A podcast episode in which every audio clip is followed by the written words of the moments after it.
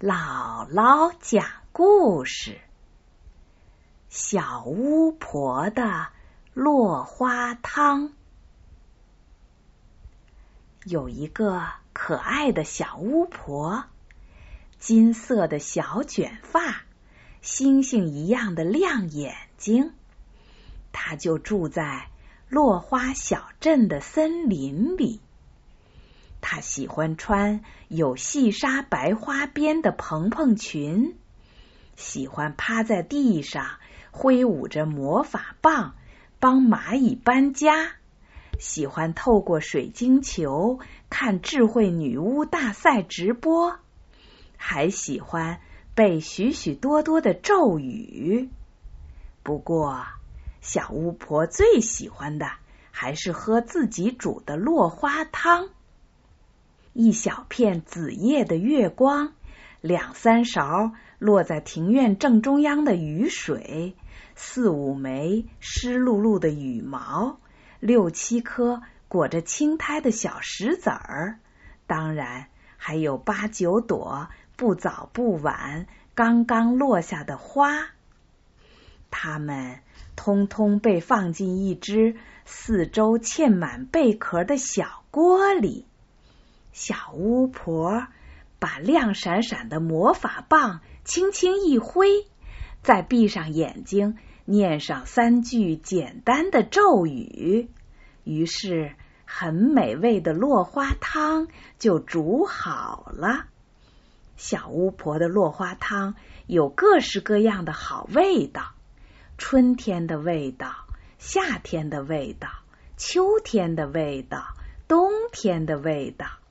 清晨的味道，黄昏的味道，泥土的味道，天空的味道，大海的味道，温暖的味道，清凉的味道。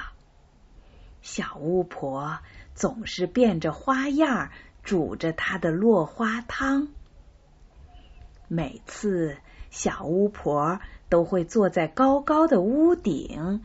一边喝着热乎乎的落花汤，一边看着晶莹的阳光照亮了整个落花小镇。这时候，小巫婆就觉得自己真是世界上最幸福的巫婆了。一年又一年，时间被风吹过，小巫婆都不记得自己有多少岁了。有一天，小巫婆忽然觉得喝了很多年的落花汤，好像没有从前那么好喝了。她想，也许是该找一些新鲜的原料来煮了吧。她骑上她的飞天扫帚，穿行在落花小镇的上空。忽然。他听到屋檐下传来一个孩子欣喜的声音：“终于背的滚瓜烂熟了。”小巫婆探头一看，这才发现那红色屋顶的房子是一座小学校。那个快乐的孩子啪的一声合上书本儿，就把双手背在身后。摇头晃脑的背起书来，那朗朗的书声像清泉从时间流过，像钟声敲响了清晨。而在小巫婆听来，它似乎还散发着无比清新的芬芳。小巫婆唰的从斗篷里掏出捕风网兜。只轻轻一扬，那熟透的读书声就乖乖的跟着他回家了。小巫婆念了咒语，魔法棒一挥，新的落花汤又煮好了。小巫婆睁大眼睛，揭开热气腾腾的贝壳小锅，这回。可是放了书生的落花汤啊！闻一闻，是和往常不一样的清香，瞅一眼是和往常不一样的颜色，喝一口是和往常不一样的味道。小巫婆喝着新鲜的落花汤，心里面有一种和往常不一样的感觉，那感觉就像一颗颗小草芽儿从泥土里冒出了嫩绿的叶子。就像出生的鸟第一次睁开眼睛，看到蔚蓝的天。还有呢，还有一首诗，正随着袅袅的热气飘散开来。春眠不觉晓，处处闻啼鸟。夜来风雨声。花落知多少？啊，小巫婆从来没喝过这么奇妙的落花汤呢。小巫婆一边磕磕巴巴的念着诗，一边开心的举着她的汤碗，绕着贝壳小锅来来回回跑了三圈儿。从此以后，小巫婆。常常骑着飞天扫帚去到红屋顶小学校，人们常看见卷头发的小巫婆在屋顶上一坐就是一个上午，一坐就是一个下午。看见她的捕风网兜不时的向空中轻轻一扬，于是。那些滚瓜烂熟的书生，就好像一只只彩色蝴蝶，不由自主的飞了进去。有时候，小巫婆干脆就把捕风网兜往瓦楞间一插，自己呢也不去听孩子们在背些什么，只管一边晒着太阳，一边打着小盹儿。到了傍晚时分。捕风网兜里就沉甸甸的了。小巫婆觉得最神秘的就是揭开贝壳小锅的时刻，那一刻就像一个谜语，一瞬间揭开了谜底。随着热气飘散开来，也许是一首清朗的小诗，也许。是一篇优美的散文，也许是一长串叽里咕噜的洋文。不管是什么，它总能给小巫婆带来无限的惊喜。但是，小巫婆不知道的是，每当书生像蝴蝶一样飞向他的捕风网兜的时候，小孩子们。却在一瞬间忘记了他们背书的内容。当老师叫孩子们背课文的时候，背熟了的课文突然什么都想不起来了。这一天像往常一样，小巫婆兴冲冲的揭开热气腾腾的贝壳小锅，可是这一回。不是小诗，不是散文。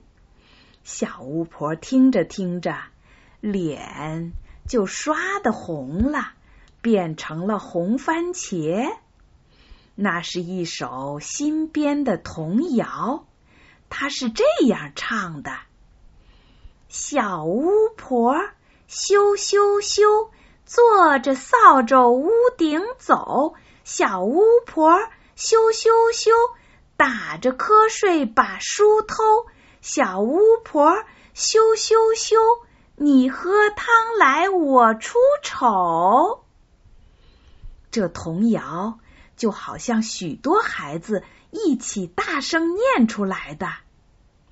红了脸的小巫婆赶紧说：“哦，我不是故意的，我不是故意的。”一边说，一边对着贝壳小锅连连摆手，一直到落花汤凉下去，那童谣似乎还在小巫婆的耳朵旁回响。看来这学校是去不得了。小巫婆很扫兴的收起了她的飞天扫帚和捕风网兜。喝不到书生落花汤的日子，忽然好像被拉扯的漫长起来。小巫婆觉得自己的心就像被老鼠啃过的饼干，总有一个地方缺了一角。有一天，百无聊赖的小巫婆又从百宝箱里扒拉出她的水晶球，还用花瓣抹布把它擦得亮亮的。几句简单的咒语之后。七种颜色的璀璨光束齐齐照向水晶球，球面上立刻映现出智慧女巫大赛的现场。这是一年一度的盛会，那些几千岁的女巫前辈们，上知天文，下知地理，还能把最难记的咒语都倒背如流。小巫婆心里好崇拜，她觉得她们每一根头发丝儿好像都闪烁着智慧的光芒。忽然，她有了一个绝妙的主意。小巫婆撂下水晶球，噔噔噔的爬上常春藤的悬梯，一直爬到小阁楼最高的地方。哦，终于找到你了！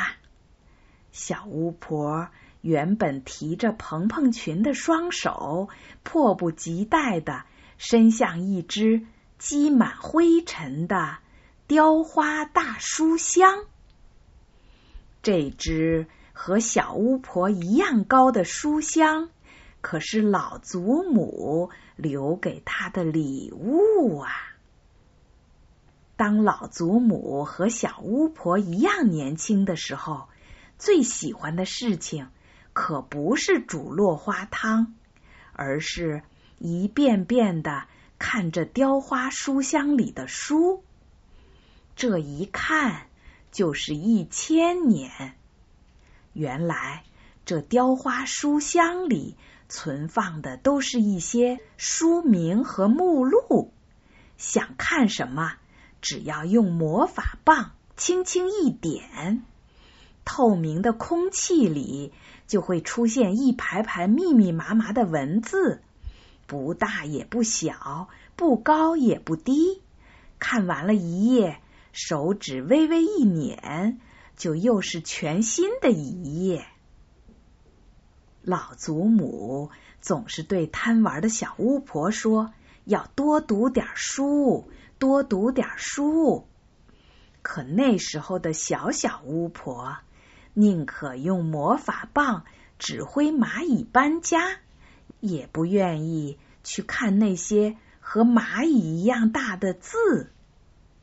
可是现在呢，小巫婆特别想看书，她还想把它们全都背出来，背得滚瓜烂熟的，然后。做成美味的书生落花汤。接下来的日子，小巫婆觉得自己好像变成了一条小鱼儿，安静的从这本书游到那本书，书里面的世界多么奇妙啊！原来高远的天空和辽阔的大地，深藏着那么多可爱的秘密。原来，巫国的历史是从一粒花种子开始的。原来，在时间的长河里，女巫前辈们记录下那么多古老的故事。原来，生活真的不是简简单单的几句咒语。有时候，读着读着。小巫婆就发起呆来，那模样就像从前的老祖母。当年，老祖母从密密麻麻的文字里抬起头来，望着正对着他的那扇格子木窗，仿佛望着很遥远的地方。他常常念叨着：“总得出去走一走啊。”后来，在一个有露珠的清晨，老祖母真的坐着他的飞天扫帚旅行去了，直到现在还没有回来。虽然对于老祖母的离开，小巫婆用了很长时间才慢慢的接受，现在小巫婆更感激老祖母为她留下了这大大的雕花书箱。凭着女巫家族超强的记忆力，小巫婆几乎没有花多大力气，就把自己喜欢的段落都背出来了。每天在煮落花汤之前，小巫婆总要利索的背上一段儿想吃咸的，就背一段被泪水浸泡过的悲剧。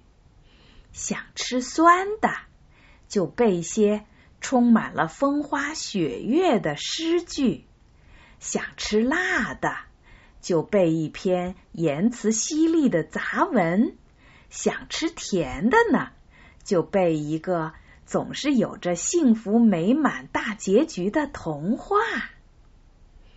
小巫婆秘制的书生落花汤。每一种都是口味纯正又独一无二的。秋天，小巫婆的森林里来了一群郊游的孩子，那是落花小镇的孩子们。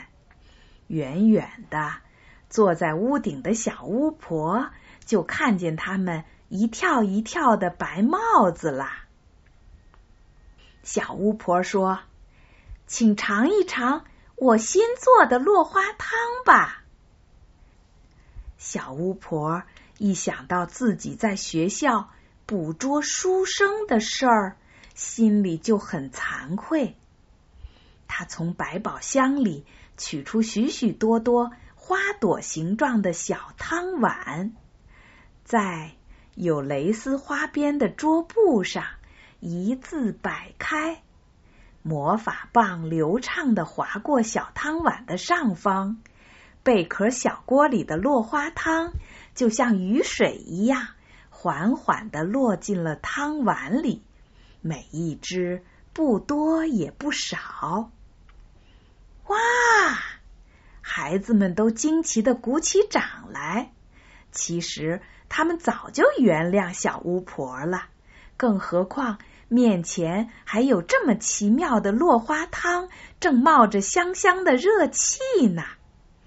他们纷纷开心的端起各自的小汤碗，然后他们每个人都从落花汤里听到了不一样的故事：泥土的故事，河流的故事，花朵的故事。山峰的故事，巫国的故事，云中城堡的故事，海底沉船的故事，香樟王子探险的故事。讲述故事的正是小巫婆那风铃草一样清甜可爱的声音。哇！小巫婆什么都知道，孩子们又一次惊奇的鼓起掌来。一个短头发的小男孩热切的说：“小巫婆，你可以参加智慧女巫大赛啦！”一个长辫子的小女孩怯生生的问：“小巫婆，以后我们还可以喝你煮的落花汤吗？”当然好了，以后我煮好落花汤，就在屋顶上点亮一颗魔法小星。小巫婆说着，用魔法棒在空中画出一颗亮晶晶的星星。从此，每当这颗魔法小星亮起来的时候，小巫婆的森林小屋就挤满了喝落花汤的孩子们，欢笑声、说话声、喝汤声、勺子撞击汤碗的叮当声，还有心满意足的饱嗝声。那些闹哄哄又暖融融的声音。让小巫婆打心眼儿里觉得快乐，她把它们又做成了新的落花汤，那是充满友爱味道的落花汤。孩子们渐渐远去，小巫婆坐在屋顶上，静静的喝着最爱的落花汤。阳光像绣花针一样，把落花小镇的每个细节都绣得那么精致，那么明亮。小巫婆想，也许有一天，我会像老祖母一样，去很远很远的地方旅行。也许还会有更多味道的落花汤。在等着我呢。小巫婆这么想着，嘴角轻轻的扬起了一个灿烂的笑容。